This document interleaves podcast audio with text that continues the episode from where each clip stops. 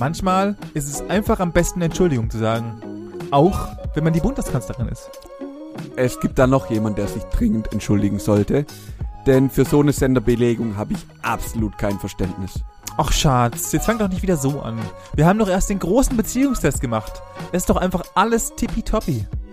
Ja, und wie sieht jetzt unsere Zukunft aus?